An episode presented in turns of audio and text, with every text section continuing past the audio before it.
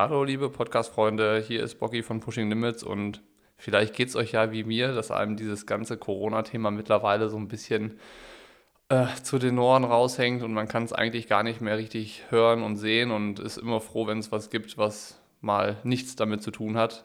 Und das soll auch in dieser Podcast-Episode so sein. Ich habe mir Nils Görke geschnappt oder Coach Görkeman, wie ich ihn ja auch gerne nenne Ihr kennt ihn bestimmt schon, habt ihn bei Pushing Limits im Blog schon mal gesehen, bei einem der Beiträge, die wir zusammen gemacht haben oder auch im Podcast schon gehört, da war Nils auch schon zweimal zu Gast. Also er ist kein ganz Unbekannter und vor allen Dingen hat Nils verdammt viel zu erzählen, weil er war so in den späten 90er, Anfang 2000er Jahren Profi-Triathlet und hat da jede Menge erlebt und vor allen Dingen Triathlon in einer ganz anderen Zeit erlebt, als es heute der Fall ist. Technik, Apps, Daten, ähm, Kommunikation, Informationsfluss und Beschaffung, das ist heute alles ganz anders, als es mal vor 15, 20 Jahren der Fall war. Und weil ich das eben weiß, dass Nils da so viel zu erzählen hat, habe ich ihn mir geschnappt und einfach mal über die guten alten Zeiten gesprochen. Und ja, hört rein. Äh, es gibt die eine oder andere Stelle, wo man mal ein bisschen schmunzeln kann. Ähm, ich verrate nicht zu viel. Ich wünsche euch einfach viel Spaß und ähm, ja, lasst euch mal überraschen, würde ich sagen. Vorher möchte ich euch noch Fokus empfehlen von unserem Partner Brain Effect, der auch wieder diese Podcast-Episode präsentiert. Und zwar kennt ihr das bestimmt gerade aus dem Homeoffice oder mit Family zu Hause und ihr möchtet noch trainieren. Und es ist alles ein bisschen stressiger als sonst und auch nicht ganz so ruhig zum Arbeiten. Da ist man froh um jede Sekunde, die man hat, um mal was zu schaffen und sich da konzentriert an eine Aufgabe zu setzen.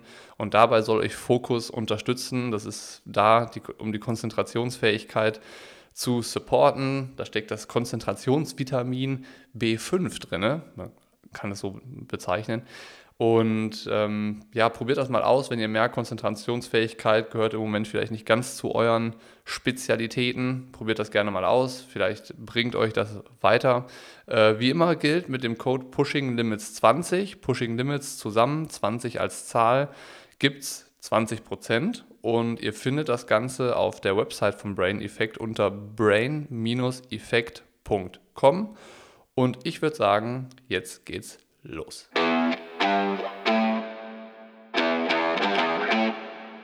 Nils, ich würde gerne einen Teil von dir in Urlaub schicken, und zwar den Coach Görkeman in dir. Ja, das kriegen wir hin. Auch wenn er, er gerade am Rotieren ist, aber bin ich dabei, den schicke ich gerne mal in Urlaub. Ich glaube, so, so ein bisschen Auszeit von dem ganzen Trubel, der gerade durch die Corona-Geschichte entstanden ist, kann man ganz gut gebrauchen. Und ich muss auch ehrlich sagen, ich bin ganz froh, dass jetzt eine Podcast-Aufnahme bevorsteht oder ein Gespräch mit dir, wo wir eben nicht über die aktuelle Zeit sprechen wollen, sondern so ein bisschen über die guten alten Zeiten. Das tut mal richtig gut. Ja, finde ich auch. Also wir können ja so ein, wir können ja so ein Corona-Schwein aufstellen, dass jedes Mal, wenn das Thema zur Sprache kommt, dann müssen wir was reinschmeißen. ich glaube, das kommt, kommt uns allen zurzeit aus den Ohren raus. Ja, finde ich sehr gute Idee und äh, ich stelle das imaginäre Schweinchen hier schon mal neben mich. Sehr gut. Also lass uns mal ein bisschen zurückgehen und zwar habe ich mir Folgendes gedacht. Wir lernen dich jetzt nochmal irgendwie neu kennen und du erzählst uns mal, wie du mit Triathlon angefangen hast, weil Nils Görke kennt man irgendwie mittlerweile halt als den Coach und man weiß auch, dass du das mal gemacht hast und dass du auch gut warst in dem Sport, aber du hast ja den Sport damals, als du den aktiv als Profi gemacht hast oder aus dem kennengelernt hast, ganz anders betrieben, mit ganz anderen Möglichkeiten und Voraussetzungen, als es heute der Fall ist. Und äh, das würde ich gerne nochmal hören. Wann hast du angefangen? Wie bist du dazu gekommen? Also so wirklich richtig rudimentär starten bitte. und äh, dann arbeiten wir uns irgendwie so nach und nach in die aktuelle Zeit nach vorne. Ja, super gerne. Also kann ich auch gleich mal einhaken, dass es ähm, gar nicht so ist, dass die Leute alle wissen, dass ich den Sport mal selber gemacht habe. Also das ist dann auch etwas, was mich dann auch immer so ein bisschen auf den Schlips getreten fühle, wenn das dann so die Frage aufkommt, ja, wieso hast du selbst auch schon mal Hawaii gemacht und sowas? Und dann denke ich, hey, du Typ, ich war achtmal auf Hawaii am Start. Ähm, da merke ich auch, dass irgendwie dann auch immer noch so ein klein bisschen dieses Athletenherz in meiner Brust schlägt, was wahrscheinlich hoffentlich auch nie aufhören wird. Also ein bisschen ähm, Stolz und Ehre muss schon sein. Ja, absolut. Also da fühlt man sich dann doch, doch ein bisschen auf den Schlips getreten.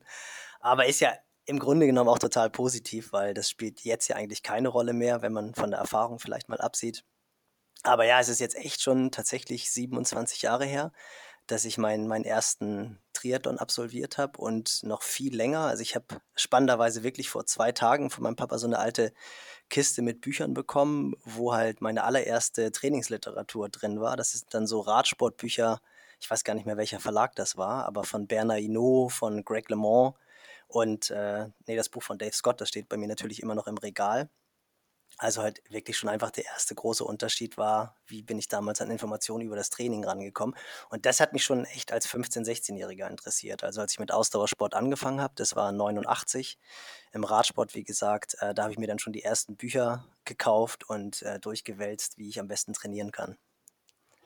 Aber was war das damals für eine Trainingsphilosophie, die die verfolgt haben? Weil großartig wissenschaftliche Erkenntnisse wurden da vermutlich ja noch nicht verfolgt, so, oder? Gerade wenn es um Triathlon ging, weil du hast gesagt, 89 hast du angefangen, die Bücher zu lesen und dich damit zu beschäftigen.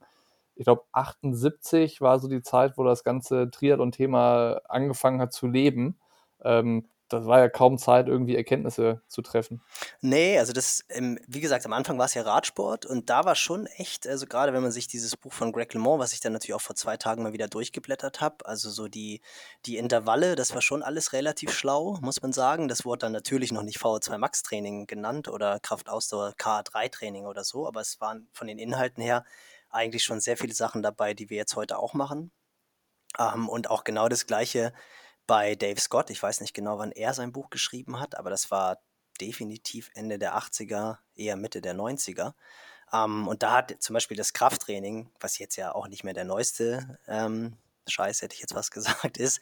Aber so vor vier, fünf Jahren hieß es dann ja auf einmal, okay, auch Ausdauersportler müssen wieder richtig viel Krafttraining machen. Ähm, und das hat Dave Scott schon in den 80ern gemacht. Also so hinterher waren die, was das anbelangt, dann doch nicht. Das hat halt nur ein anderes Korsett gehabt.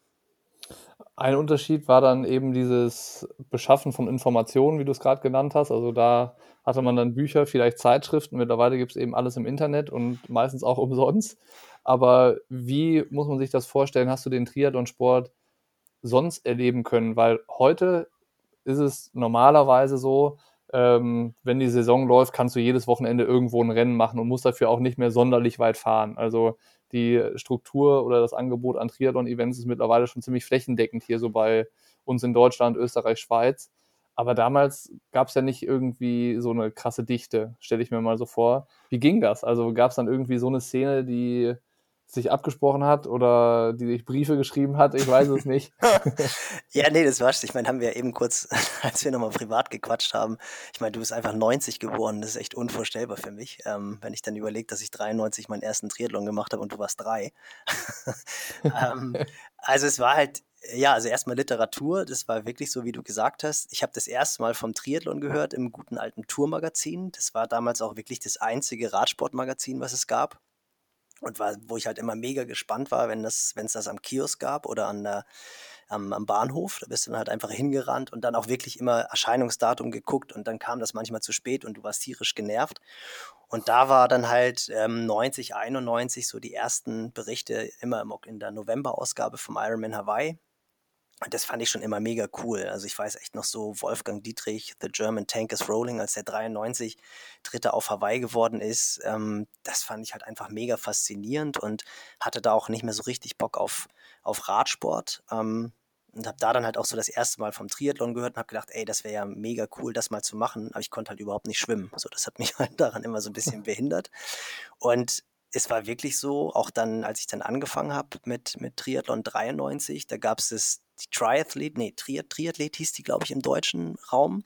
Das war das einzige Magazin, was es gab. Es gab halt die US Triathlete und da war es halt genau das Gleiche. Da hat man halt echt immer so herbeigesehnt, dass sie dann irgendwo im Kiosk erhältlich war und wenn du dann da die Ergebnislisten durchgewälzt hast von den Ironman-Veranstaltungen. Ich weiß noch, als ich dann das allererste Mal selber, ich glaube, das war Deutsche Duathlon-Meisterschaft 96, da habe ich dann sogar mal Jürgen Zeck geschlagen. Das war noch ohne Drafting. Und als ich dann das erste Mal in diesem Triathlon-Magazin in den Top 10 in der Ergebnisliste aufgetaucht bin, war ich halt echt stolz wie Bolle. Ähm, mhm. Und da mhm. waren dann natürlich auch immer irgendwelche, äh, ja, so richtig gute Artikel über Training war es noch nicht, aber so ein bisschen was war dann, hat da halt schon auch immer da. Und da gab es halt wirklich nur, ja, irgendwie das, das, die Magazine, was anderes gab es gar nicht. Und ich weiß ehrlich gesagt gar nicht, wann dann so die ersten Berichterstattungen im Fernsehen über Hawaii aufgetaucht sind.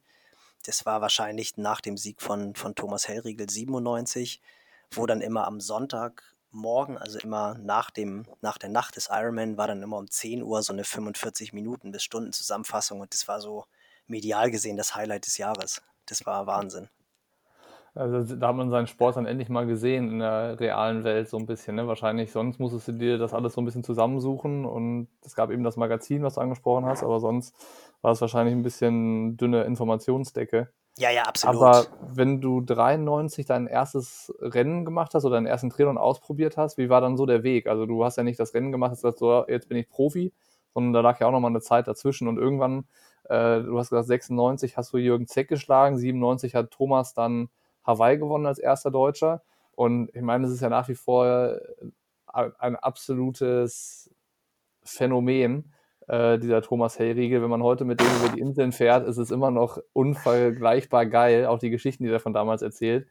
Ähm, kommen wir bestimmt auch noch zu, aber erstmal vielleicht so ein bisschen deinen Weg vom ersten Triathlon immer tiefer da rein, um dann auch Profi zu werden. Und ich weiß nicht, aber diese ganzen Möglichkeiten, die es heute gibt, auch mit äh, in Sachen der Selbstvermarktung, die gab es ja zu der Zeit auch noch nicht. Also Instagram, Facebook und so weiter, das ist ja alles irgendwie erst aufgekommen oder V-Logs auf YouTube, wo die Profis so ihre eigene Reichweite aufbauen und erzeugen. Das, die Möglichkeit hattest du ja noch gar nicht zu der Zeit. Nee, nee, das ging also wirklich, also A war das ja bei mir, ähm, das ist ja wirklich äh, ganz, ganz klassisch eigentlich gekommen. Also ich habe halt, wie gesagt, 93 meinen ersten Triathlon gemacht und hattest du ja auch gesagt, wie war da die Wettkampfangebotdichte? Das war halt schon, also du hast Wettkämpfe natürlich in Schleswig-Holstein gehabt. Hamburg war echt noch so ein total unbeschriebenes Blatt. Da gab es den Ratzeburg-Triathlon, den es mittlerweile leider nicht mehr gibt. Aber das war der einzige Wettkampf. Also auch der, der Hamburg-Triathlon, der allererste, wo ich 2002 dann den offenen Wettkampf gewinnen konnte. Der hieß Holsten Cooler Man, weil Holsten Sponsor war. Das mhm. war echt, äh, echt lustig der war ja, das war ja neun Jahre vorher. Also da war in Hamburg noch wirklich gar nichts. Und ich weiß noch, meinen allerersten Triathlon, ich wollte halt gerne einen etwas früheren machen. Das war dann auch in Nordheim, wo ich dann halt schon auch 400 Kilometer oder 300 Kilometer Auto gefahren bin. Das war ein Deutschland Cup. Das war damals so eine Serie, die irgendwie vergleichbar war, wahrscheinlich mit der Triathlon-Bundesliga, wo halt alle deutschen Topathleten am Start waren. Und ich weiß, die Frauen sind zehn Minuten nach den Junioren gestartet und äh, ich habe mich dann knapp vor der ersten Frau, damals Sabine Graf Westhoff, ins Ziel gerettet. Also die hat mir halt einfach ganz locker zehn Minuten abgenommen. Die hat sie mir aber, glaube ich, auch einfach auf diesen 1,5 Kilometern abgenommen. Also es war dann auch gleich eine olympische Distanz. Und die Jungs, die dann halt bei mir den Deutschland Cup gewonnen haben, das waren dann halt so Norman Stadler und äh, Joachim Weinbrenner und solche Jungs. Also die danach halt, Stefan Vukovic hat, glaube ich, ja, der war, glaube ich, schon bei den Erwachsenen dabei, das erste Jahr.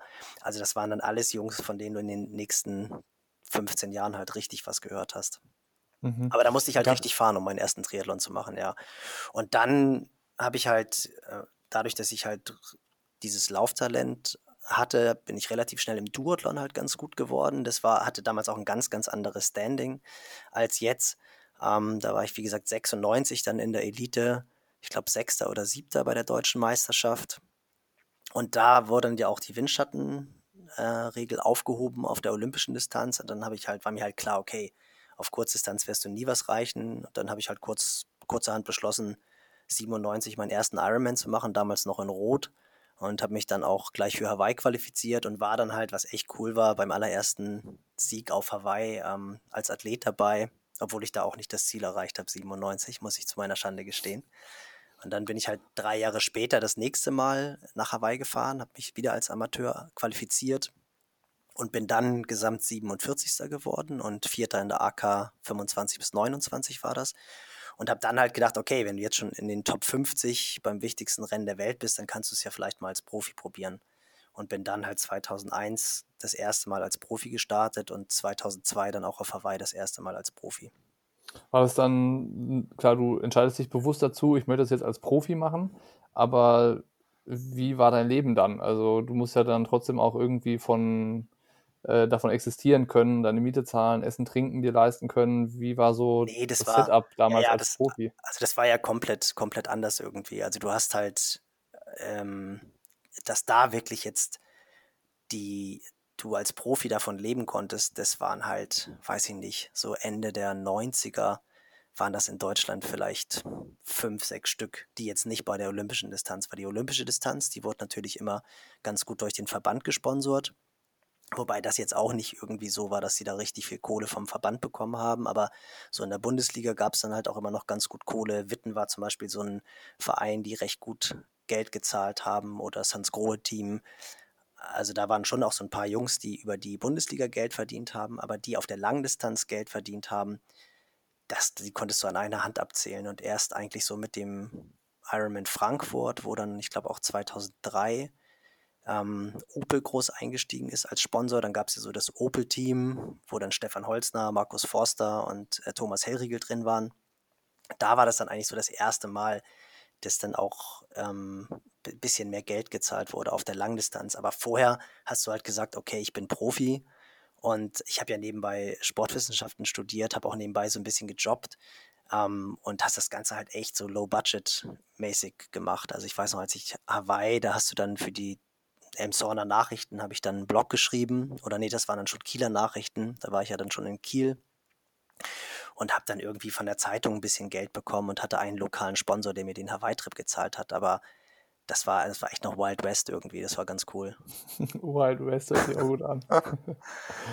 äh, ich muss ja sagen, ich habe heute Morgen äh, nochmal schmunzeln müssen, weil ich hatte äh, mir natürlich Gedanken gemacht, worüber quatschen wir so ein bisschen. Und äh, da musste ich wieder an unser Rennen vom Allgäu-Triathlon denken, letztes Jahr, wo wir uns irgendwie kurz nach der Wechselzone zwei getroffen haben und dann noch 19 Kilometer so nebeneinander hergejoggt sind. Aber ich glaube, wir sind tatsächlich mehr gegangen als gelaufen. ähm, aber witzigerweise hast du das Rennen ja auch mal gewonnen. Ich glaube 2004 oder 2005, ne? Genau, 2005. Ja, ja. Deswegen ist es eigentlich auch so ein, äh, so ein Platz, an den ich unheimlich gerne zurückkomme. Also eins meiner größten Erfolge jetzt vom Papier her, weil damit die breite Masse was anfangen kann, war ja der Vize-Europameistertitel auf der Triathlon-Langdistanz. Mhm. Und ähm, also eins meiner besten Rennen hatte ich 2003 auf Hawaii, da bin ich 22. geworden. Und im Jahr darauf war dann halt in Imstadt diese ITU, ETU Langdistanz. Das waren eigentlich offiziell vier Kilometer Schwimmen, 120 Radfahren und 30 Kilometer Laufen. Ein geiles ähm, Format, ne? Super geil. Ja, ja, weil das halt überall da, wo halt die Langdistanz wehtut, hört das halt auf. Und das ist wirklich eigentlich mehr, mehr ähm, Halbdistanz als Langdistanz. Mich haben natürlich diese vier Kilometer Schwimmen genervt, weil das war länger als im Ironman und die anderen Distanzen waren kürzer. also richtig meinen Stärken kam das nicht zugute. Ähm, aber im Imstadt waren dann halt einfach aufgrund der Gegebenheiten, haben sie dann halt drei statt zwei Radrunden gemacht. Und dann waren es halt 136 Kilometer Rad und es war halt so auf deutschem Boden, das heißt Bayern 3 hat halt eine fetten, fette Berichterstattung gehabt und ich bin da halt Vize-Europameister geworden, zweiter auch im ITU-Rennen. Und ähm, das war schon cool, war natürlich auch so eine gewisse Ironie als Kieler, also viel nördlicher geht es ja gar nicht, im Allgäu dann die bester Deutscher zu werden und ähm, Vize-Europameister zu werden. Und im Jahr darauf wollte ich dann halt auf jeden Fall wiederkommen und das normale Rennen machen und das konnte ich dann 2005 gewinnen. Und 2007 war es dann nochmal Deutsche Meisterschaft auf der Halbdistanz und da bin ich hinterm Andi Böcherer, der ist Deutscher Meister geworden. Zweiter war Felix, ah, weiß ich gar nicht mehr, so ein saustarker Xterra Racer. Ähm, ja. Der ist Zweiter geworden. Felix Stein, ich weiß nicht mehr genau. Ich, und weiß, mir, liegt der, mir liegt der Name auf der Zunge. Ja, ja, ja. Ich weiß genau, wie er aussieht. Ich kann mir halt immer ja. sehr gut Gesichter merken, aber ähm, Namen guter. Freund von, guter Freund oder Kumpel von Sebastian Kienle. Genau. Ähm, Felix Steinmann, kann das sein? Ich, ich, ich gucke parallel, ich guck ich parallel nach. Auf jeden ähm, Fall ähm, war dadurch halt im Stadt äh, für mich immer so ein sehr positiv behaftetes Rennen, weil ich halt dreimal am Start war und Zweiter, Erster und Dritter war. Und als ich dann vor zwei Jahren die verrückte Idee hatte, mal wieder einen Triathlon zu machen, habe ich gedacht, okay, dann kannst du nur den Imstadt-Triathlon geben. und ich habe äh, wirklich gestern mit meinem Bruder nochmal darüber geredet, wieso ich letztes Jahr so unfassbar schlecht war, dass ich mit dem Bocky joggen musste. Wobei du musst schon zu meiner Verteidigung sagen, ich musste auch ein paar Mal auf dich warten. Weißt du, als wir den Steig hoch und dann runter und du da diese Monsterkrämpfe hattest. Aber davor hast du mich aufgerollt, als ich gerade am Gehen war. Das war wirklich Not und Elend. aufgerollt. aufgerollt. Eine vollkommene, vollkommene übertriebene Beschreibung für diesen Vorgang, der da passiert ist. Ich bin, au ich bin aufspaziert. Genau, aufspaziert. Ja, du bist ja zumindest noch gelaufen. Aber ich meine ganz ja, ehrlich, es war ja auch hinterher nicht irgendwie ähm, Just for the Media, das hat ja wirklich Spaß gemacht, weil irgendwie die ganzen Leute anzufeuern und überholt zu werden. Und wir wurden ja auch mega oft angefeuert. Das hat Bock gemacht. Hat- also anders, es hat anders Spaß gemacht. Genau, genau. Das war schon irgendwie echt ganz, ganz witzig. Es war halt einfach länger als sonst. Ja. Ähm, nee, und dadurch äh, hatte ich halt einfach Bock, auch ähm, Allgäu wieder zu machen. Aber es ist natürlich kein Rennen, wenn du sehr wenig Form hast, sollte man nicht im Stadt machen. Das stimmt. Ah. Felix Schumann ist Felix Schumann, der, genau, der genau. Mann, der Genau. mit der Nachname entfallen Absolut. Felix Schumann, sauschneller Typ. war. Ähm, jetzt hast du so ein bisschen von den Rennen erzählt und man kann so ein bisschen nachvollziehen, äh, wie, wie du da so reingeschlittert bist. Aber eine Sache, die mich noch so interessieren würde, weil das jetzt auch der Bereich ist, wo du jetzt halt aktiv bist und gerade siehst, äh, was halt alles für Möglichkeiten existieren mit künstlicher Intelligenz und Apps zur Trainingsauswertung und der Kommunikation mit den Athleten und so weiter. Ähm, wie war damals die Trainingsphilosophie, die du verfolgt hast? Also irgendwie, man denkt immer an alte Schule und viel, viel hilft viel. Und ich erinnere mich auch mal an, an einen Spruch von Thomas Hellriege, da standen wir auch auf Fuerteventura am Pool nach einem langen Trainingstag. Und dann dachten wir so, ja, wir sollen noch drei Kilometer schwimmen, was machen wir jetzt eigentlich? Und so richtig Bock hatte keiner mehr. Und dann hat Thomas gesagt, ja komm, wir springen rein, 500 ein, 10 mal 200 Pulver Pedals, 500 aus. Ich wollte es gerade Und dann, sagen. dann habe ich auch so, hab ich so geschmunzelt und dann habe ich gesagt, ja, warum? Und er sagt, keine Ahnung, für irgendwas wird es schon gut sein. Pull by Pedals gehen immer bei Thomas. Ja, genau. Ja, wie war das damals? Also, was war die Philosophie, die ihr verfolgt habt oder die du verfolgt hast? Also, wie war das? Also ich glaube, allgemein war die Philosophie, äh, wenn man das jetzt mal wissenschaftlich betrachtet, der Muskel adaptiert am besten in der Müdigkeit. Und ähm, ein anderer schneller Junge äh, aus, aus Kieler Zeiten, Oleg Ranzo, das war auch so ein unfassbares ähm, Kurzdistanztalent. Der war immer im B-Kader bei der Nationalmannschaft dabei, konnte halt auch nicht so richtig gut schwimmen. Und damals war der Stefan Hetzer, Disziplintrainer Schwimmen bei der DTU. Der war echt so ein, so ein Schwimmtrainer, wie du ihn dir vorstellst. Immer oben ohne am Beckenrand, Brustpelz wie so ein Gorilla und immer fünf Stoppuhren, die er aber natürlich Ja. perfekt bedienen konnte. Das ist ja echt, bin ich immer sehr fasziniert, wie die Schwimmtrainer das machen. Und Oleg war halt einfach total blau, weil der ist immer, immer so drei, vier Kilometer im Training geschwommen und bei der DTU sind sie halt immer fünf bis sechs Kilometer geschwommen. Und dann war halt äh, Oleg platt und hat dann irgendwie wie so ein, wie so ein Hund winselnd hochgeguckt und Stefan Hetzer so 3, 2, 1 ab.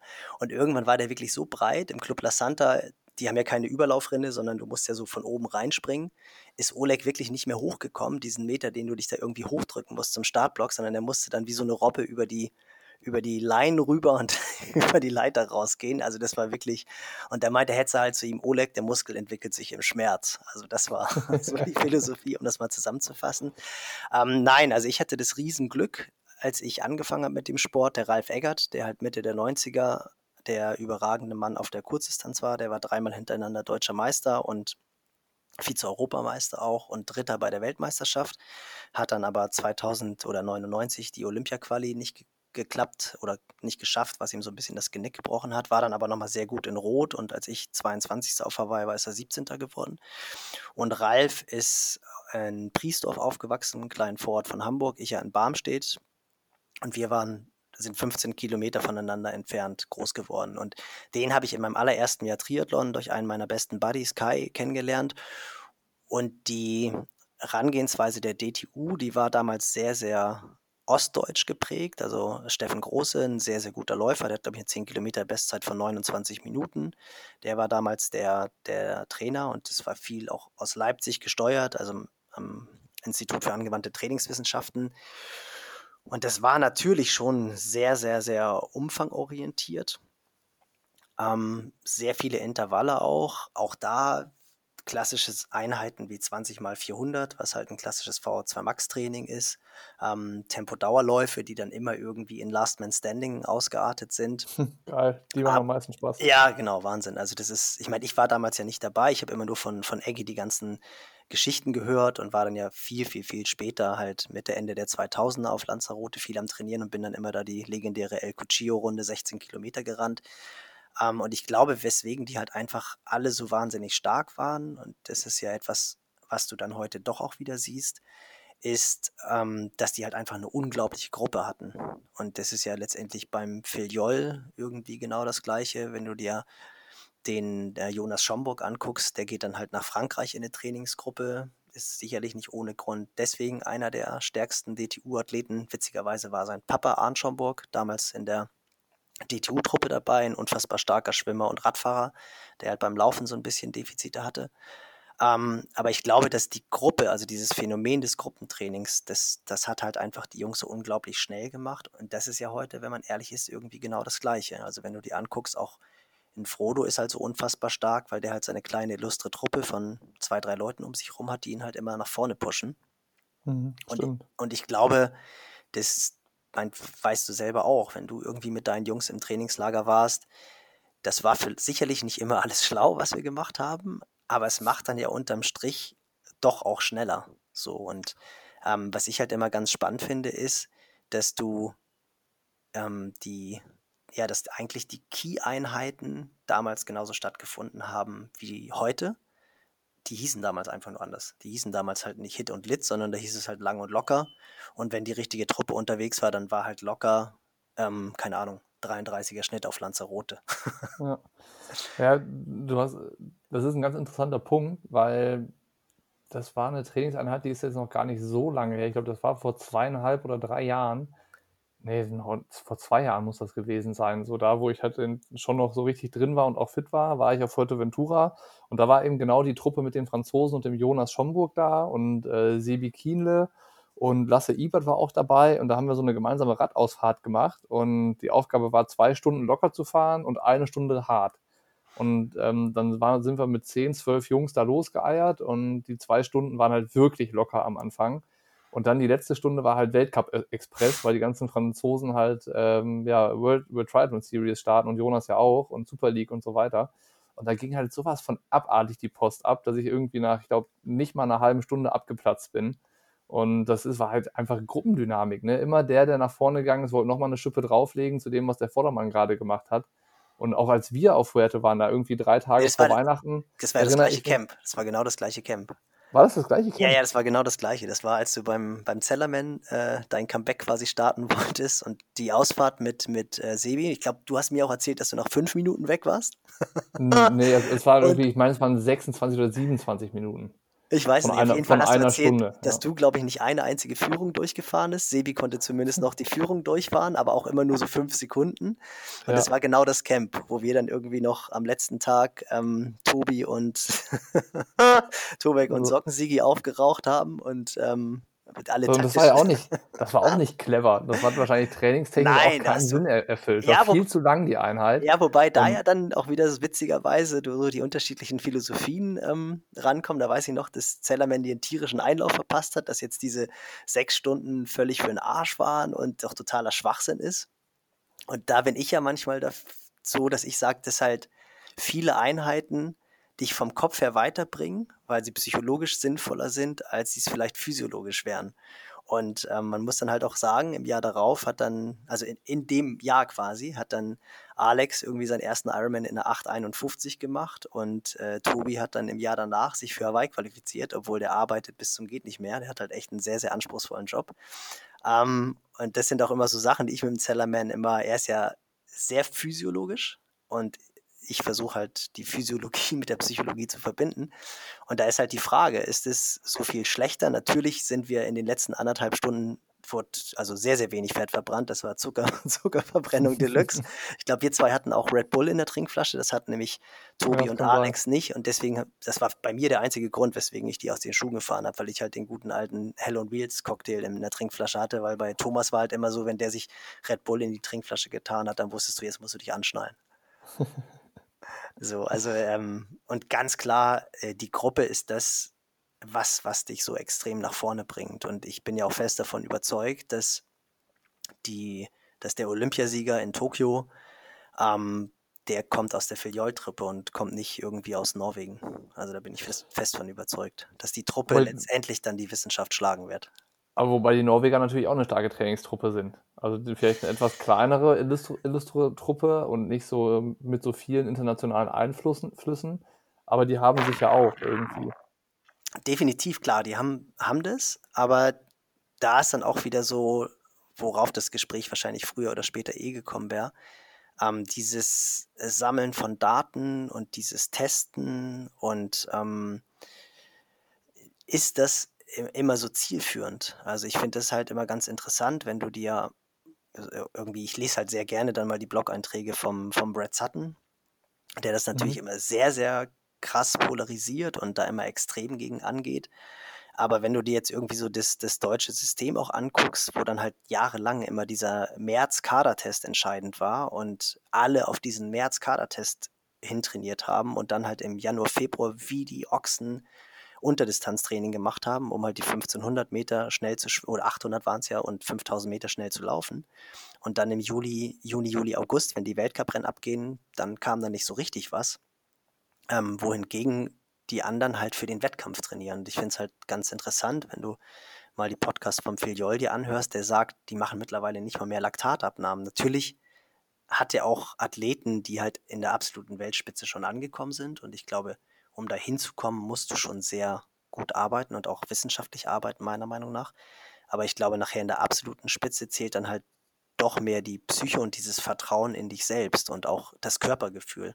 Und ich glaube, dass zu viele Tests und zu viele Daten für dieses Körpergefühl halt überhaupt nicht gut sind. Und auch dieses, ähm, das war ja auch mal beim, beim hier Besenwagen-Podcast, der Bammel, Bammel, Bammel, ja? Ganz kurz, ich glaube, dein Mikro ist etwas zu nah am Mund, weil das übersteuert manchmal so ein bisschen. Okay, jetzt halte ich es wieder weiter Äh, weg. Jetzt besser? genau. Ja, so ist optimal. Dann äh, hat man ein bisschen weniger Rauschen da drin, Ja, wenn du alles äh, sprichst. Super. Aber so ist cool. Also Okay. ähm, Besenwagen-Podcast. Genau, da war das, gibt es ja auch einen ganz coolen Bumblebee-Modus, heißt der, glaube ich. Also, ähm, warum kann die Hummel fliegen? Und das teilweise halt auch so dieses Fahren nach Powermeter, was, da bin ich absoluter Fan von und das ist die Grundlage, um trainieren zu können, brauchen wir gar nicht drüber zu, ähm, zu philosophieren. Aber im Radrennen oder auch im Weltcuprennen, klar, im Weltcuprennen werden sie es auch nicht unbedingt machen, aber da kann das ja auch teilweise gut sein, wenn du die Daten einfach gar nicht weißt, weil du so über dich hinauswächst, dass du dann keine Angst hast zu platzen.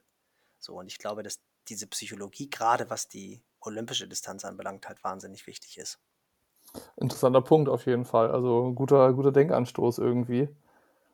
Ja, ich finde halt, Ähm, ich, ich sehe es ja auch, wenn ich dann jetzt doch mal wieder den, den Trainer kurz aus dem Urlaub zurückhole, ich sehe es ja auch, das Hauptproblem, finde ich, bei den Athleten, die jetzt relativ neu in dem Sport sind, egal auf welchem Niveau, ist wirklich dieses fehlende Körpergefühl. Und das liegt mit Sicherheit daran, weil die halt einfach alles messen wollen, alles messen wollen, alles tracken wollen und überhaupt gar nicht mehr dieses Körpergefühl entwickeln. Und ich finde, das ist für mich jetzt eigentlich echt so die, die größte Herausforderung. Wie schaffe ich das, dass sie in den Bereichen, die ich ihnen vorgebe, trainieren können, aber halt ihr Körpergefühl nicht abstellen, weil es ist teilweise wirklich Hanebüchen. Also die sind mega platt, einfach auch jobbedingt oder stressbedingt und haben dann aber eine Einheit drauf und kommen dann nicht auf die Idee, die Einheit nicht zu machen, weil sie steht ja drauf und da steht ja ein VO2 Max Training drauf und dann wird das auch noch von Swift vorgegeben und ähm, dann kannst du ja nicht weniger treten, dann kriegst du irgendwann die Pedale gar nicht mehr um und komm aber nicht auf die Ideen zu sagen, ich bin heute platt, weil das steht ja drauf und das muss ja gemacht werden. ja, interessanter Punkt. So der, die Unmündigkeit des Athletens, ne? Also dass er gar nichts mehr hinterfragt, sondern nur noch das macht, was vor, vorgegeben wird. Ja, und halt auch letztendlich auch gar nicht mehr so in sich reinhorcht. Also, und das halt teilweise auch nicht nur im, im, im äh, positiven Sinne, dass sie halt einfach jetzt die Daten haben, jetzt konkret Halbdistanz, du gibst ihnen irgendwie eine Range vor und die fahren sie. Aber womöglich könnten die an dem Tag dann doch irgendwie 5 Watt oder 10 Watt mehr fahren oder der Powermeter ist nicht richtig kalibriert und dann fahren sie weniger als draufsteht und sowas alles. Also ich finde es manchmal auch wirklich ganz schlau, Trainingseinheiten mal einfach nur nach Gefühl zu machen oder auch äh, ganz klassische Intervalle einfach nur mit einer Stoppuhr zu machen und nicht mit einem Garmin, der dir dann halt anzeigt, wie schnell du läufst, sondern dass du halt auch wirklich mal ein Gefühl dafür entwickelst, wie fühlt sich 32 Sekunden auf 200 Meter an oder 68 Sekunden auf 400, dass du die halt gleichmäßig läufst und sowas alles. Ja, komm, wenn du den Trainer schon aus dem Urlaub zurückgeholt hast, dann lass ihn direkt da, weil ähm, das ist, gibt, glaube ich, auch noch einige interessante Punkte gleich. Ähm, weil GPS-Uhren zum Beispiel gibt es ja jetzt auch noch nicht seit Ewigkeiten. Äh, wahrscheinlich hast du ja damals auch nur mit der Stoppuhr am Handgelenk trainiert und einen Tacho irgendwie gehabt, der dir die Distanz, die Gesamtdauer und vielleicht nur die Geschwindigkeit angezeigt hat. Was sind so Sachen, die oder so Erkenntnisse, die du von damals aus deiner aktiven Zeit als Athlet und auch so Beobachtungen, die du vielleicht gemacht hast, heute noch anwendest, weil sie so hängen geblieben sind? Also das Thema mit der Gruppe hast du gesagt, das hast du bei dir selber gespürt, dass wenn du da mit den Jungs unterwegs warst, dann war so ein bisschen, weiß ich nicht, das Feeling anders, die Herangehensweise, man war vielleicht konzentrierter und ist auch mal vielleicht über seine Grenzen gegangen. Was waren sonst so Sachen, die du erkannt hast? Weil das, was du gerade angesprochen hast, mehr auch mal diese ganzen technischen Sachen vielleicht beiseite zu, zu legen und das Körpergefühl nicht zu vernachlässigen, das ist ja auch daraus vielleicht gewachsen, dass man, äh, dass du die Erfahrung eben als Athlet gemacht hast, dass es halt wichtig ist, sich das zu bewahren. Absolut, ja. Also ähm, was halt von Anfang an da war, war ähm, der, der ähm, Pulsmesser. Den gab es wirklich auch schon 93, 94. Da gab es einmal Polar und dann gab es Suunto. Die waren aber die waren riesig groß. Und gerade wenn du dann irgendwie so Kinderhandgelenke hast wie ich, das sah halt immer echt aus, als wenn du da ein MacBook am Handgelenk hast. Oder ein iPad zumindest. Ähm, das war schon teilweise skurril. Aber es war halt extrem ähm, herzfrequenzbasiert. Also Kuno Hottenrott, das war so der, der Herzfrequenzpapst damals, wonach sich alles gerichtet hat. Und danach haben wir trainiert und ich weiß wirklich noch, ich bin halt die, die Strecken damals mit so einem klassischen Tacho. Ich hatte den Avocat-Radcomputer. Die waren dann halt immer noch mit der Narbe verbunden, wo du dann halt immer Zentimeter genau deinen Radumfang abmessen musstest. Und so hattest du dann halt richtige Strecken. Und mhm. ähm, die bin ich dann halt im Wald abgefahren. Also ich hatte dann im Wald wirklich vermessene Strecken und habe mir dann immer irgendwelche Markierungen gebaut, dass ich dann teilweise auch Kilometermarkierungen hatte. Ähm, und dann hattest du halt deine 10 Kilometer Runde, deine 15 Kilometer Runde und 18 Kilometer Runde und hast halt wirklich klassisch das dann halt immer irgendwie rausgestoppt. Und beim Radfahren bist du halt dann nach Herzfrequenz gefahren und aber natürlich auch immer nach, nach ähm, Geschwindigkeit. Also Grundlagentempo, wenn ich langsamer einen Lauf gelaufen bin als 4,30, das war Mist. Und beim Radfahren war genauso, du musstest mindestens einen 30er Schnitt auf der Uhr haben. Wenn du keinen 30er Schnitt gehabt, das war das Zeitverschwendung. Und Klar, da das gilt aber nach wie vor. ja, im, im Kopf, witzigerweise, im Kopf wirklich. Also ist bei mir, selbst jetzt mit fünf Kilo mehr und wesentlich, wesentlich schlechterer Laufform, ist es immer noch so, wenn ich dann locker jogge und dann habe ich eine 4,45, denke ich, ist echt, dieser 4,30er Schnitt, der ist eingefressen und Tempoarbeit war dann halt vorne eine 3, also ab 3,59 war Tempoarbeit und in der Walle war immer unter 3,30. Und selbst jetzt fällt mir das immer noch mega schwer, das zu akzeptieren, dass das halt nicht mehr klappt. also, das ist echt so im Hirn eingebraten, was natürlich totaler Schwachsinn ist. Ähm, aber ja, so, so war das halt. Also, ähm, du hattest halt deine, deine ja, Strecken, die hast du abgemessen. Was anderes gab es halt nicht. Wie fasziniert ist man davon, oder jetzt bei deiner Aufgabe als Coach nutzt du das ja auch, die Apps und äh, was es halt alles an Möglichkeiten gibt, um mit den Athleten zu kommunizieren und Training von denen auszuwerten. Manchmal schickst du mir auch schon Kommentare zu meinen Einheiten. Äh, da habe ich mir die selber noch nicht angeguckt, aber die ist halt schon irgendwie hochgeladen. Und dann sagst du mir, ja, geile Einheit. Und ich habe noch gar nicht die Zeit gehabt, selber mal in die App reinzugucken. Das ist für, für mich als Athlet auch faszinierend, ne? dass das irgendwie so schnell geht und ich gar nicht mehr unbedingt äh, Feedback geben muss, weil du siehst halt die Zahlen direkt äh, obwohl wir, keine Ahnung, 500 Kilometer entfernt voneinander sind. Äh, ist das verrückt so für dich? Ja, also es ist, ähm, also es ist natürlich für den, für den Freak in mir ist das natürlich sensationell, weil du halt, ähm, ja, weil du halt einfach wirklich dabei bist. Und das ist ja auch diese Möglichkeiten des Remote-Trainings. Das ist ja, das ist also absolut verrückt. Das ist auch immer, wenn du irgendjemand deinen Job erklärst die denken dann ja immer noch Personal Trainer, wo ich dann halt echt immer so total empfindlich reagiere und denke, hey, ich bin kein Personal Trainer, ich habe eine Online-Coaching-Company. So.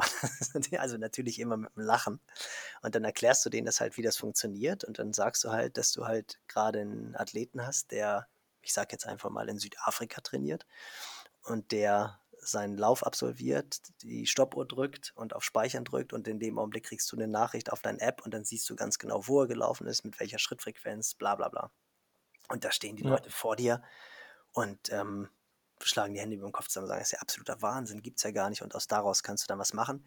Und wenn du darüber nachdenkst, ist es natürlich schon mega strange, also äh, total abgefahren. Aber es ist natürlich auch, ja, also sensationell, weil du halt deinen Job überall auf der Welt ausführen kannst und der Job wäre ja so gar nicht möglich. Also du könntest ja, Gut, vor ein paar Jahren ging es auch, da hast du es dann halt über Excel-Dateien verschickt, was die DTU ja, glaube ich, letztes oder vorletztes Jahr noch gemacht hat, wo ich auch so dachte, Junge, Junge, Junge, absoluter Ja. Wahnsinn. Ähm, ist das, ja, guck mal, irgendwie geht es dann doch. Weißt du, ich habe halt Aber wie, damals. wie war es wie war's vor, also die, der Schritt jetzt vor der Trainingssteuerung und Trainingskommunikation über Apps, also Training Peaks und Co., war eben per E-Mail und Excel-Tabelle. Und Genau. davor, wie war, wie, also als, hast du deine Tra- Trainingspläne auch per E-Mail bekommen oder Nein, wie war da nein, die nein, Kommunikation? weil das, das, du bei mir war, das war ja, das war ja wirklich vor E-Mail noch. Also das ist ja bei mir 93, 94, 95, da hast du dir noch keine E-Mails geschickt. Ja, wie ging das dann? Also bei mir war das, du, ja, bei mir war das halt echt so, also ähm, bei, das war halt so, dass Ralf, die haben, die haben das, glaube ich, per Post bekommen, immer den Rahmentrainingsplan. Das war auch schon, wenn du dir die anguckst, das war schon auch echt ganz cool definiert. Also gerade, wie gesagt, dieser Einschlag vom IAT, aus Leipzig halt, Institut für angewandte Trainingswissenschaften, da waren dann auch schon GA2-Anteile und EB-Entwicklungsbereich-Anteile und GA1-Anteile, die waren da schon genau aufgeführt. Da waren dann auch Pulsvorgaben und Zeitvorgaben.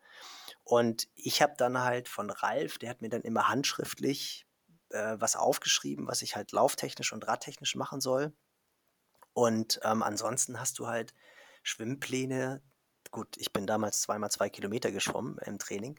Ähm, aber da hast du dann irgendwas, die aus, aus den Magazinen rausgeschrieben. Also ich weiß noch, als ich das erste Mal auf Hawaii war, da gab es dann, glaube ich, na, 97 gab es, glaube ich, nur die US-Triathlet, aber irgendwann gab es dann noch so das Lava-Magazin und da waren dann auch echt, das war cool aufgemacht, das war groß, das hatte ein super Layout und da hast du dann halt immer die Schwimmtrainingspläne irgendwie rausgeschrieben. Ähm, und dann hattest du halt echt wahnsinnig viele handschriftliche Unterlagen, wo du dir das Training zusammengebaut hast. Also es ging wirklich ich noch, glaube, noch ja, handschriftlich, wie gesagt. Weil, als du gesagt hast, Trainingspläne per Post, da muss ich mir gerade tatsächlich so ein bisschen Lachen verkneifen, weil die Vorstellung einfach so lustig ist, äh, wenn man das so, so gar nicht kennt. Aber äh, klar, so sind halt die Informationen dann geflossen. Aber jetzt haben wir das, ne? Also früher kamen Trainingspläne per Post und wurden irgendwie handschriftlich weitergegeben. Dann kam die Excel-Tabelle per E-Mail. Jetzt sind wir bei Apps. Wo geht das hin? Also glaubst du, es gibt noch irgendwie so einen äh, Evolutionsschritt bei Trainingsplanung und äh, wie, wie man mit dem Athleten kommunizieren kann? Was ich halt interessant finde, im Moment kommt ja immer mehr so diese künstliche Intelligenz da rein, dass du vielleicht schon gar keinen Trainer mehr brauchst äh, und du aber trotzdem individuellen Trainingsplan bekommst anhand der Daten, die so hochgeladen werden und dann empfiehlt die App dir halt quasi, was du als nächstes machen sollst. Da fehlt dir halt komplett so diese ja, zwischenmenschliche Komponente, dass dir auch mal jemand noch in die Augen gucken kann oder dir an der Stimme vielleicht anhören kann, wie es dir eigentlich geht bei dem Ganzen. Aber in die Richtung geht's ja. Hast du irgendwie so, so ein Ding, wo du einschätzen kannst, wo so dieser Trainingsmarkt sich hinentwickeln kann? Mm, Nee, ich muss aber auch ganz ehrlich sagen, dass das halt absolut konträr zu meiner, ähm, zu meiner Trainingsphilosophie eigentlich ist oder meiner Herangehensweise. Also ich bin schon in den letzten zwei Jahren, drei Jahren wesentlich wissenschaftlicher geworden. Also bis vor drei, vier Jahren war das eigentlich mehr erfahrungsbasiertes Training. Natürlich dann auch ganz viel Erfahrung, die ich mit den Athleten sammle, was funktioniert, was funktioniert nicht. Ähm, natürlich kriegst du immer Einflüsse von außen, also logischerweise verfolgst du ganz viel im Internet, ganz viel Literatur und passt das Ganze an. Also das ist dann schon wissenschaftlich, aber dass letztendlich die Wissenschaft fast mehr das Training prägt oder gleich auf ist mit der Erfahrung. Das ist bei mir, würde ich sagen, so seit zwei, drei Jahren der Fall. Ich bin aber immer noch keiner, der jetzt nach den neuesten, nach den neuesten Geeks sucht und versucht, da irgendwie so einen Vorteil rauszuziehen, weil ich immer noch der Meinung bin, dass letztendlich die Kommunikation mit dem Athleten der Schlüssel zum Erfolg ist. Und du musst dich halt deinem Athleten anpassen. Ähm, ich habe natürlich einige Athleten, die wirklich alles haben, also wo du wirklich denkst, Halleluja, die ähm, mittlerweile Lebensmittelunverträglichkeiten über so ein kleines Gerät messen, wo sie unmittelbar nach dem Essen reinpusten und dann filtert der immer mehr rauf, wo, wo du ähm, negativ drauf reagierst, was, was ich mega faszinierend finde. Ähm, der Athlet ist aber auch unglaublich erfolgreich. Das ist äh, einer der besten Amateurathleten der Welt, der halt einfach total Bock drauf hat. Das ist dann auch der Erste, der diese Schwimmbrille hat, wo dann die Splitzeiten angezeigt werden, was ja irgendwie auch total Sinn macht. Ähm, also der ist mega erfolgreich und da weiß ich natürlich auch, dass der dass ich mit dem dann auch dementsprechend arbeite. Also der halt einfach total zahlenbasiert arbeitet.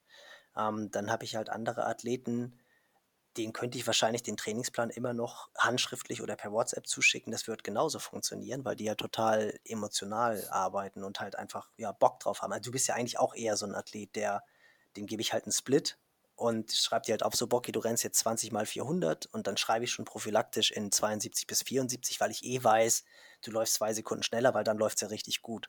Also du brauchst, Oh, du bist, zu wissen. Das du bist ist ja, aber du bist doch eigentlich auch ein Typ, der das ja so eigentlich nicht bräuchte. Du findest das dann ganz Also faszinierend.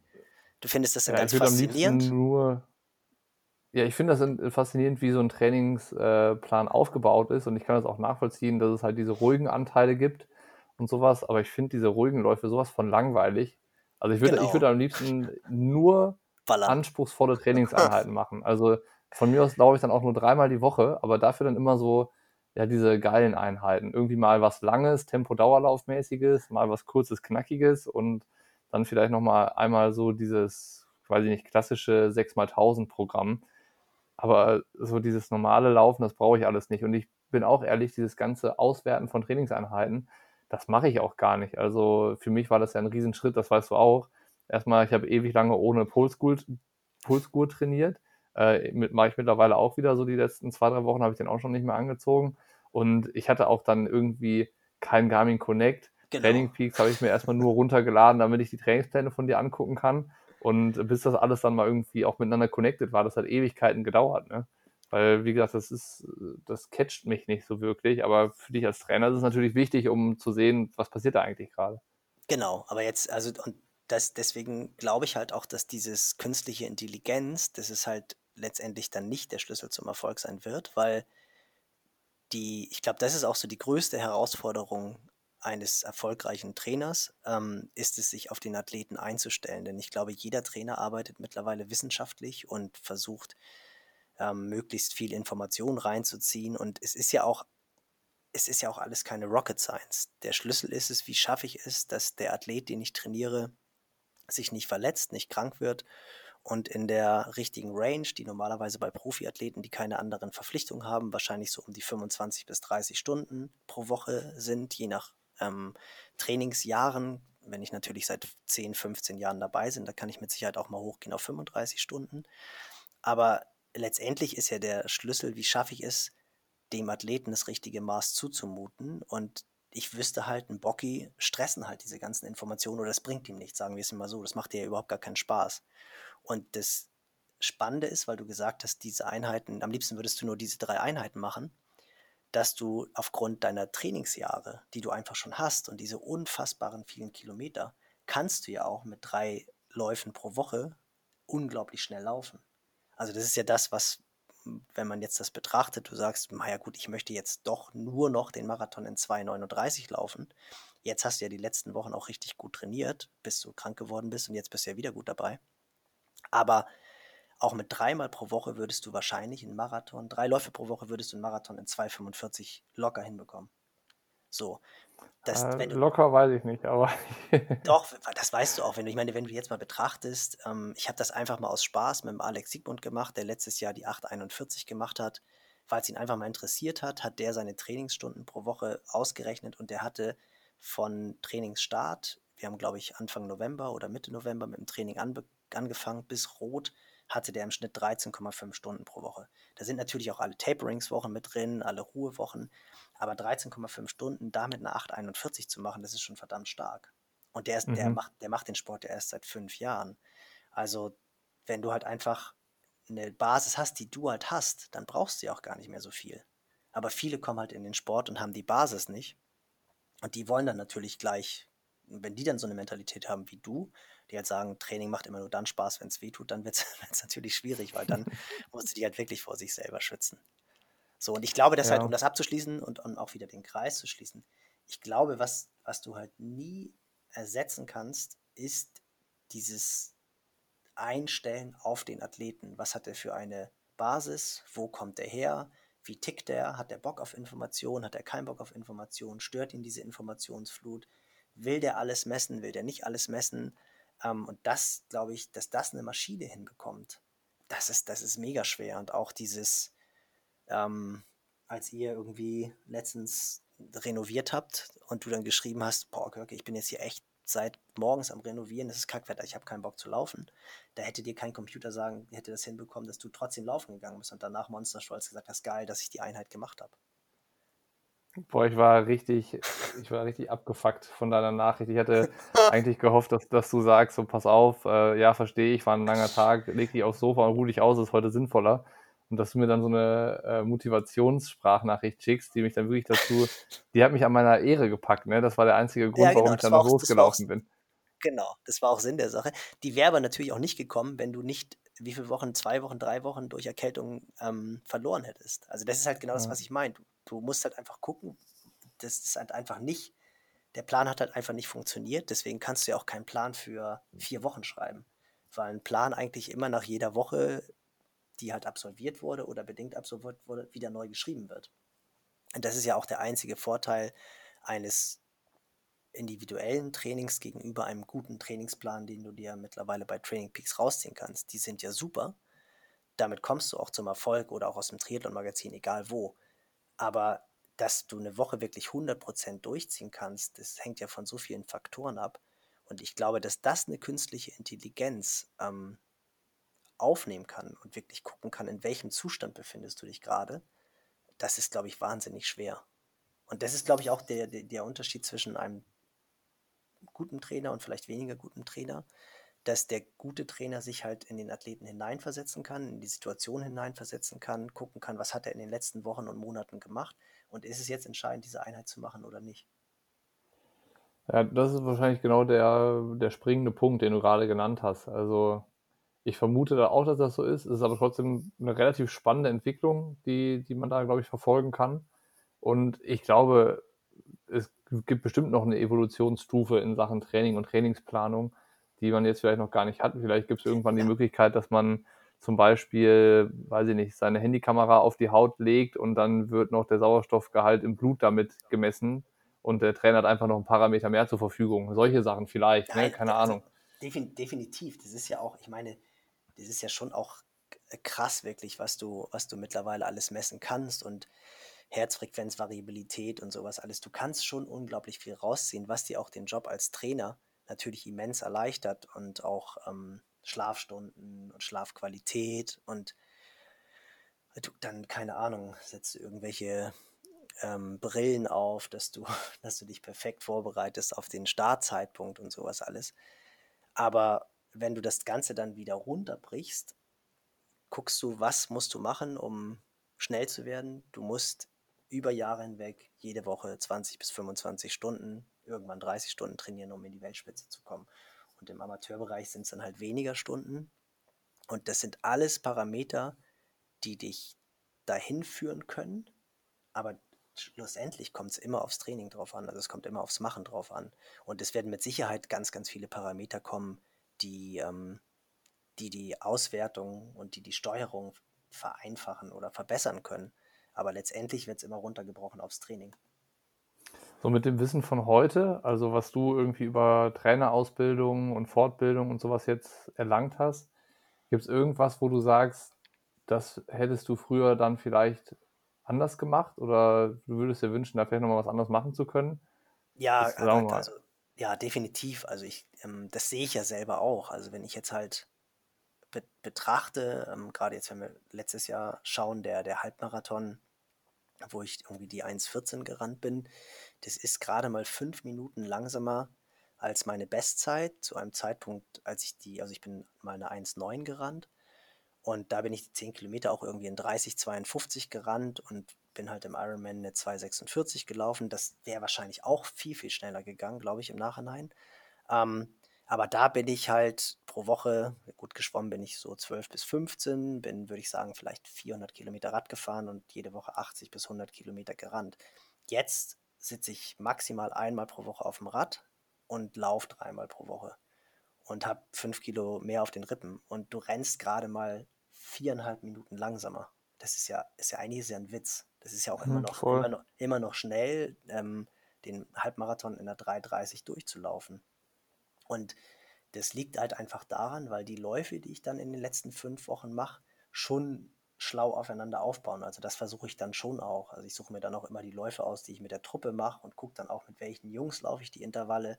Also mir fällt es zum Beispiel mega schwer, die Geschwindigkeit aufrechtzuerhalten, also kurze, schnelle Sachen zu machen.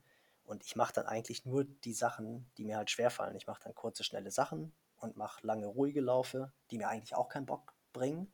Ähm, aber dadurch komme ich dann halt relativ schnell auf ein Niveau, dass ich einen Halbmarathon einigermaßen schnell laufen kann.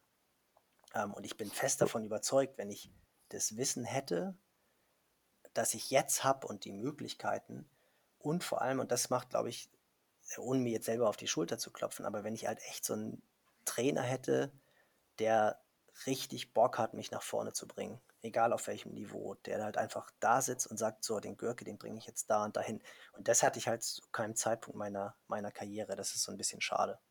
Ich glaube, dass da wäre noch so viel mehr drin gewesen. Also auch alleine beim Schwimmen. Ich meine, klar schwimmst du nicht unter 50 Minuten im Ironman, wenn du pro Woche 12 bis 15 Kilometer schwimmst. Ich hätte halt einfach jede Woche, was ja mittlerweile normal ist, 20 bis 25 Kilometer schwimmen ähm, schwimmen können. Und dann wäre ich wahrscheinlich auch mit 48 rausgekommen. Ich meine, erinnere dich an die Aufnahmen, die wir im Allgäu Triathlon gemacht haben vor drei Jahren irgendwann, als wir diesen Streckencheck, weißt du noch, mit Mo? Ja, ja, ja, ja. Wo, wo ich dann geschwommen und du gesagt hast, alter Görke, das sieht ja bei dir gar nicht so schlecht aus. Ähm, wenn ich die richtige Truppe gehabt hätte, die halt im Training dafür gesorgt hätte, dass ich mehr schwimme. Also ich habe es ja gehabt einmal in Australien, da bin ich im Ironman eine 51 geschwommen nach drei Monaten Training in Australien und da bin ich auch nur 17 Kilometer pro Woche geschwommen. Aber ich hatte halt nicht die Kontrollfunktion und diesen Trainer, der mir dann halt wie dir am Sonntagnachmittag eine WhatsApp geschrieben hat, gesagt, Görke, Alter, du springst jetzt ins Wasser und schwimmst fünf Kilometer. also ich glaube, da wäre schon noch sehr viel drin gewesen. Ja, ja, ist ja interessant, ne? da so nochmal ein bisschen dann zu überlegen, was hätte man vielleicht sich so gewünscht, was hätte man anders machen können, zeigt ja auch irgendwie, wenn du davon sprichst, wie du jetzt dich halt noch auf deine Läufe und Wettkämpfe vorbereitest, wie viel Bock du darauf hast, was eigentlich für eine Leidenschaft da dahinter steckt und dass jetzt nicht irgendwie nur diese Leidenschaft für die Trainertätigkeit da ist, sondern halt auch für den Sport an sich, also dass du den auch selber gerne noch machst und sowas. Und ähm, ja, ich bin ganz erstaunt, dass unser Corona-Schweinchen ganz leer geblieben ist in der knapp letzten Stunde.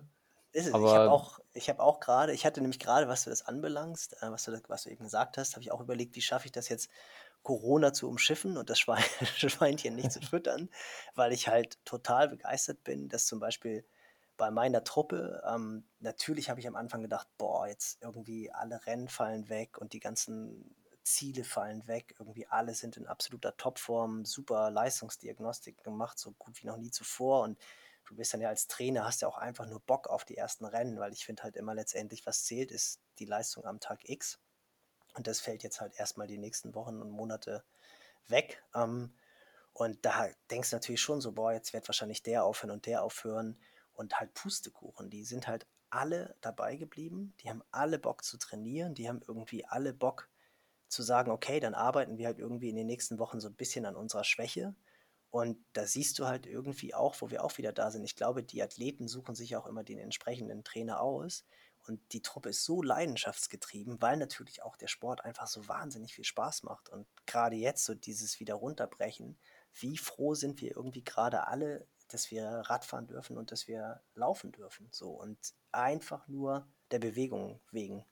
Und das finde ich halt, das finde ich halt so geil. Und letztendlich ist es wirklich eine, eine, ja, es ist halt einfach echt so eine leidenschaftsgeprägte Sportart. Und das gehört, glaube ich, auch, also wird ja auch bei dir nie aufhören, das merkst du ja selber auch es geht immer weiter, es verändert sich immer so ein bisschen. Ne? Mal ist man irgendwie froh, dass man einfach nur ein bisschen vor sich hin trainieren kann. Mal hast du Bock, irgendwie was zu machen, wo, was richtig weh tut und sich auch anzustrengen.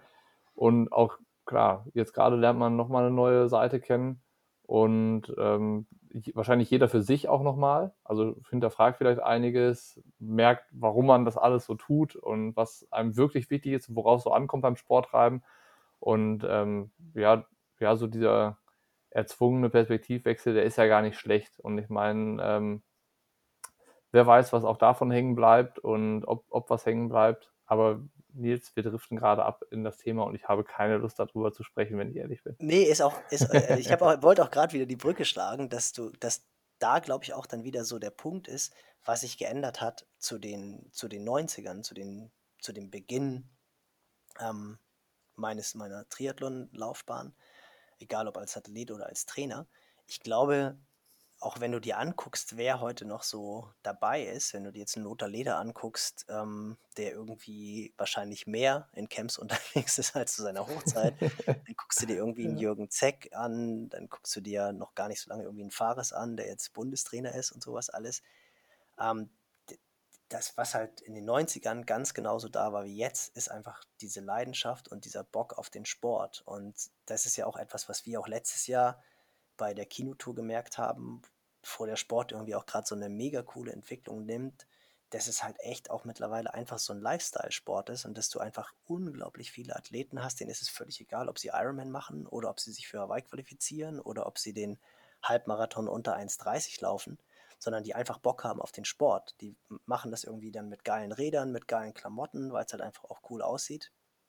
Ähm, aber das ist ja das ist im Grunde genommen genau das gleiche wie in den 90ern, nur dass es jetzt halt eine ganz, ganz, ganz andere Reichweite hat, weil es halt einfach so ein omnipräsenter, äh, in unserer Welt omnipräsenter Sport ist. Aber letztendlich ist es noch genauso leidenschaftsgetrieben und die Leidenschaft ist auch das, was uns schnell macht und was uns Bock bringt, irgendwie an die Startlinie zu gehen. Definitiv. Ich finde, das ist ein schönes Schlussplädoyer. Ähm, du hast es nochmal ein bisschen zusammengefasst, du hast den Bogen nochmal gespannt, so von den 90ern zu heute und das eigentlich das, was dauerhaft gleichbleibend eben ist und war, die Leidenschaft ist. Und ich glaube, das ist ja auch das, worauf es ankommt. Und schlussendlich, es gibt, sagen wir mal, 100 unterschiedliche Philosophien und die passen auch alle für irgendwen zusammen. Ähm, da ist immer irgendwie, wie sagt man, jeder Topf findet einen Deckel. Und äh, so ist es ja auch. Ich glaube, man kann gar nicht so verallgemeinern sagen, was richtig und was falsch ist und was gut und was schlecht ist. Und ähm, ich denke, es war jetzt mal so eine spannende Reise, weil, wie gesagt, wir haben gehört, dass, dass es mal eine Zeit gab, in der Trainingspläne per Post verschickt wurden. Und das äh, finde ich einfach super erfrischend, äh, mal so ein bisschen den Schritt zurückzunehmen und auch trotz dieser ganzen schnelllebigen Entwicklung, die auch der Sport so nimmt und die ganze Technik, die dahinter steckt und die sich mitentwickelt, dass das irgendwie äh, auch Anfänger hat und dass die noch irgendwie äh, gar nicht so lange her sind das finde ich halt irgendwie cool. Und äh, auch das ist halt was, was den Sport so charmant macht. Und ähm, ist, ja, also wahrscheinlich gibt es keinen besseren Gesprächspartner für das Thema als dich, weil wie gesagt, du hast das irgendwie alles so von ähm, Anfang an miterlebt und als Profi und äh, dich da durch, durchgearbeitet und bis zum ersten Wettkampf halt nicht 30 Kilometer gefahren, sondern 400, weil das irgendwie der nächstgelegenste war. Und äh, auch daran sieht man halt, was sich so irgendwie im Sport und der Szene verändert hat in den letzten Jahren. Und äh, war eine spannende Stunde auf jeden Fall. Und äh, wir wissen ja beide, dass das sicherlich nicht unser letzter Podcast war, war ja auch nicht unser erster hier bei Pushing Limits. Ja, aber schon verdammt und, lange her. Also ist schon echt, äh, habe schon fast Sehnsucht gehabt.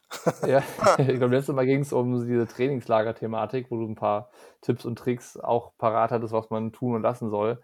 Aber wie gesagt, das wird nicht der letzte Podcast gewesen sein, da bin ich auch sicher. Und ähm, wie gesagt, ich muss mir jetzt gleich mal zum Laufen auf den Weg machen, äh, weil sonst kriege ich wieder Ärger von meinem Coach oder heute Abend eine Motivationsnachricht, wenn ich nicht laufen war.